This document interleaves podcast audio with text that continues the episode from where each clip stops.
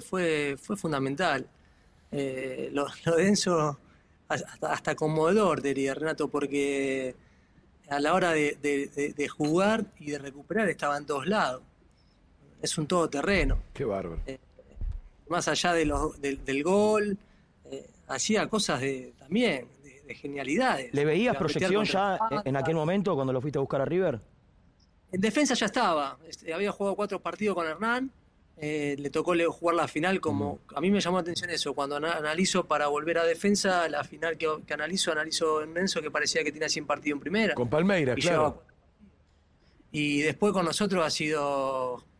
Jugó todos los partidos, jugó de volante de interior al lado de Raúl y tenía esa capacidad de, de pegada, de cambio de frente, de llegada, de remate y sobre todo esa personalidad para afrontar eh, la final como nos tocó afrontar contra el Palmeira eh, histórico eh, y, y ganar de una manera contundente dos veces, eh, con él realmente como todo el grupo, como, como bandera. eh, son chicos que tienen esa capacidad de adaptarse al lugar y, no importa dónde estén. Pueden estar en defensa, pueden estar en River después, pueden estar en, en Benfica, pueden a la selección, se ponen la camiseta y juegan como si estarían en el patio de su casa. Lo mismo Lisandro. Lisandro se fue de, de defensa a la selección argentina y de defensa se va al Haya y del Haya a jugar en el Manchester y a los dos días ya es figura en el Manchester United. O sea, son chicos con una capacidad para adaptarse eh, tremenda y ahí está el tema, porque el talento muchas veces eh, aparece, pero la personalidad o el temperamento o el carácter, como quieran llamar, debe ir acompañado de, de ese talento. Y, y estos futbolistas reúnen esa- esas dos cosas que son fundamentales para, para que puedan brillar y para que puedan destacar. ¿no? Seba, nosotros en análisis obviamente del Mundial decíamos que, viste que lo- los Mundiales van marcando como paradigmas de formas de juego y evolución, ¿no? Hacia dónde evoluciona el juego y nosotros decíamos que el control y pase, control y pase eh, de, de Barcelona o más atrás, ¿no? Pero por citar algo, el Barcelona de Guardiola para acá, este, hay una evolución en este Mundial que esa evolución viene de la mano de Argentina, que al control y pase le suma la gambeta de que es propio del sello sudamericano, que es para, aparte del control y pase, alguien la tiene que agarrar y tiene que gambetear para romper. ¿Cuál es tu mirada de lo que dejó este Mundial? Sí, Manu, eso que vos marcabas, un poco lo debatíamos con el cuerpo técnico eh, antes del Mundial, de por qué queríamos que Argentina y Brasil eran candidatos, porque tenían eso que manifestás vos, que sabían por ahí muy bien llegar hasta tres cuartos, pero que en tres cuartos tenían esta capacidad de genialidad Mm. de romper esas estructuras tan armadas y tan organizadas eh, eh, en la genialidad de los que saben, de, un Di María, de un Messi, eh, o- de un Enzo que sorprendió, o, o la insistencia en la búsqueda de, de Julián, eh, lo mismo ni hablar de, de Brasil. Entonces, yo creo que esa combinación es fundamental. A mí me encantó, me encantó lo que hizo Argentina, pero me encantó lo que hizo Marruecos en, su compromiso en esa Sí. dualidad que, que vos manifestás, ¿no? En, en ese compromiso, en ese despliegue, a lo mejor con menos recursos en el último tercio, pero supliéndolo con, con, con- con voluntad.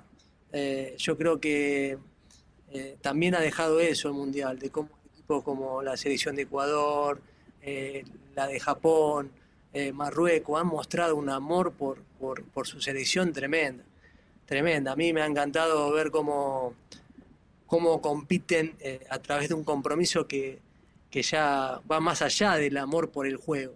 Para mí entra en juego esto que, que le comentaba antes a Seba, que es el amor por, por, por tu país, por tu bandera, y- claro. y, es muy fuerte, muy potente eso. Entonces, el Mundial tiene un componente emotivo muy fuerte, hay momentos de mucha tensión, que se juega al límite del nerviosismo y que nadie quiere cometer errores, sobre todo cuando se está definiendo la fase de grupo, y ya después cuando empieza el partido de, de defini- definitorio de eliminación, bueno, arriesgo hasta qué punto. Pero yo creo que ahí Argentina eh, ha planteado cada partido de menos a más, se fue encontrando y descubriendo en la competencia y ha llegado a un nivel de, de plenitud en la semifinal y en la final que hubiese sido una más de tanta injusticia que hay en, en el fútbol y en el mundo, que no hubiese ganado, ¿no? Porque realmente, realmente fueron 70 minutos de, de un, de un dominio y de una superioridad terrible, que en un minuto se va todo, eh, parece que al carajo, y bueno, eh, de los cambios de tiempo también se volvió a sentir que se podía con- eh, consagrar, se consigue y después ese penal. Y bueno, en los penales hizo justicia. Los ah, mira, justamente te, te iba a preguntar sobre los penales, ¿no? Eh, los penales, nosotros vivimos durante mucho tiempo, decir, la lotería de los penales, frase hecha. Y yo creo que los penales cada vez son menos loterías, Eva. O sea, no es una cuestión... A ver, vos como entrenador, como un tipo observador del fútbol, como alguien que prepara equipos, que prepara a los futbolistas para competir, ¿qué se puede planificar en los penales? ¿Se puede también decir, mira, en los penales, eh, más allá del estudio del que patea, para vos, ¿qué son los penales? Yo creo que todo eso se hace, Seba. Se estudia, se practica, se perfecciona la pegada. Están estos que esperan hasta la última instancia de qué hace el arquero y jugar con esa paciencia y de ver quién aguanta más para elegir. Están los que ya tienen definido el lugar y saben con determinada precisión y certeza dónde va a entrar. Nosotros teníamos a Arangui que pateaba siempre el mismo penal al mismo lugar y siempre lo hizo. No erró nunca uno, uno solo. Eh, y es, muy variable, es muy variado. Hay infinitas formas.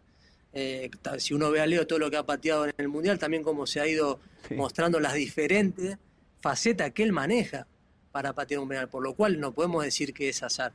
Pero sí yo creo que es muy difícil para el entrenador eh, poder reproducir eh, lo que pasa El en el día de, de la Claro. competencia, prácticamente Claro. imposible.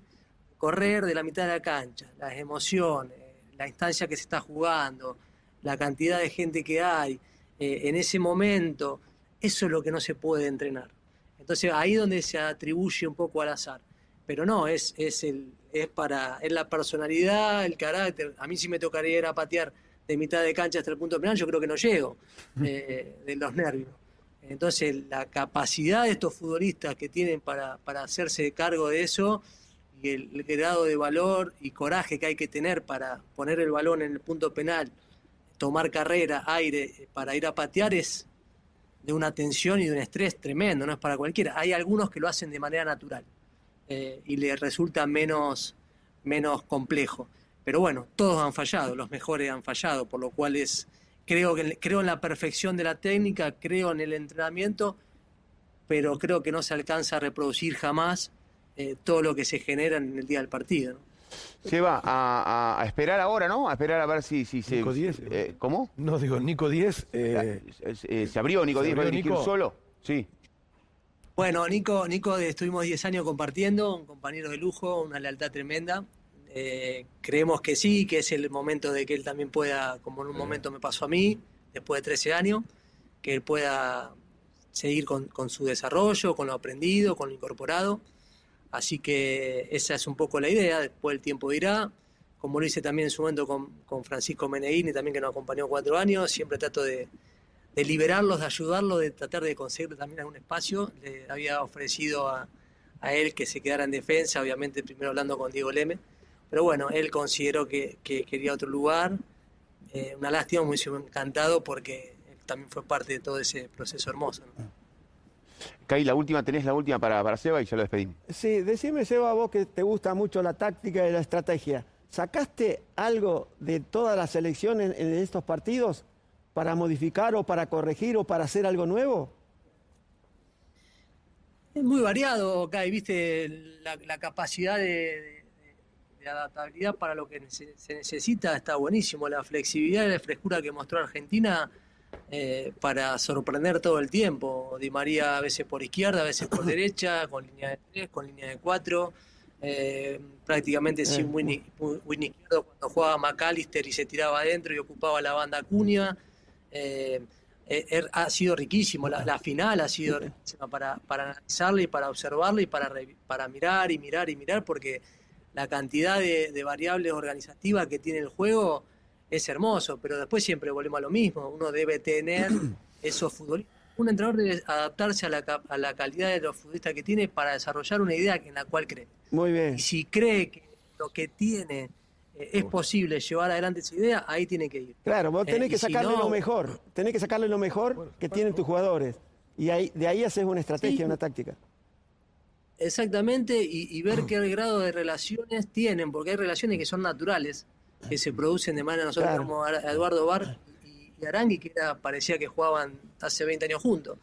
Además lo reproducíamos, eso lo tuvimos en la U y lo hacíamos hacer todas actividades juntos, pero ya era natural. Claro. Y hay futbolistas que vos a lo mejor lo tenés todo un año trabajando, trabajando, que se relacionen la sociedad, el pase, el entendimiento, el desmarque, con una mirada, y no, y no, no, no, no prospera de manera natural. Entonces la capacidad del análisis, la observación en un entrenamiento es esa también. Ver cómo interactúan, Claro. ver cómo se vinculan, se desarrollan, ver qué grado de conexión. McAllister parece que con Messi jugó toda la vida y era muy difícil en la previa imaginar quién iba a ser el reemplazante de, de Gio, que lo hacía de maravilla. Y McAllister entendió todo. Enzo entendió todo. No es fácil jugar al lado del mejor del mundo. Dice, no, jugar al lado del Messi, entiende todo. Hay que seguir esa capacidad de visión que él tiene. Y estos chicos han Bueno. sabido adaptarse. Entonces, un entrenador debe mirar eso. Y después hay selecciones que, como te decía, el despliegue de Marruecos a mí me conmueve, eh, la disciplina de, de- de Japón me encantó, eh, la pasión y el compromiso de, de Ecuador también me ha parecido muy interesante. Pero bueno, ni hablar la, la capacidad técnica de algunos equipos europeos. ¿no? Qué bueno escucharlo, Muy Seba. Becasese. Eh, la verdad que es lindo, linda bien. charla, eh, una charla muy, muy futbolera. La verdad que ojalá que vuelvas a dirigir dentro de, de poco. Eh, veremos si es fútbol argentino, veremos si es de afuera. Te preguntaba por selecciones, porque hay muchas selecciones que están sin entrenador. Eh, hay muchas eh, selecciones que, bueno, en este mundial ha dejado a, mucho, a muchos seleccionados Y sin su técnico. Se, se iba Sí. uno, se iba el otro. Se, se cierran procesos. Sí, y además que, que con, qué, con qué serenidad, es, es un muy buen técnico. Me gusta, me gusta el trabajo que ha hecho en Defensa y Justicia. Le ha ido bien, le ha ido bien. Defensa y Justicia, que, es un poco, yo le decía a Seba, eh, quien recicla eh, futbolistas, porque agarra futbolistas por ahí que vienen de lugares donde no los usan.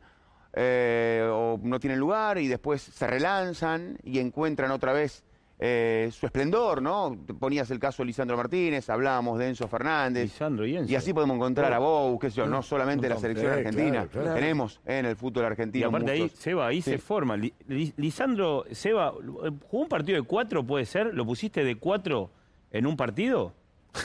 Sí, sí, Sí, sí, lo pusimos en dos partidos. Lo pusimos en dos partidos, uno con, con, con Banfield para cerrar el perfil de, de Bertolo en la Copa Sudamericana. Ah, porque te y enganchaba. poder Bertolo. De afuera hacia adentro. También él tiene esa capacidad con la pierna izquierda de encontrar mucho pase. Entonces, Mira. nosotros teníamos un volante interior como Matías eh, Roja, Mati Roja que llegaba muy bien lanzado, él encontraba ese pase. Y después lo pusimos a marcar también a, a Díaz, del colombiano, que fue terrible con Junior.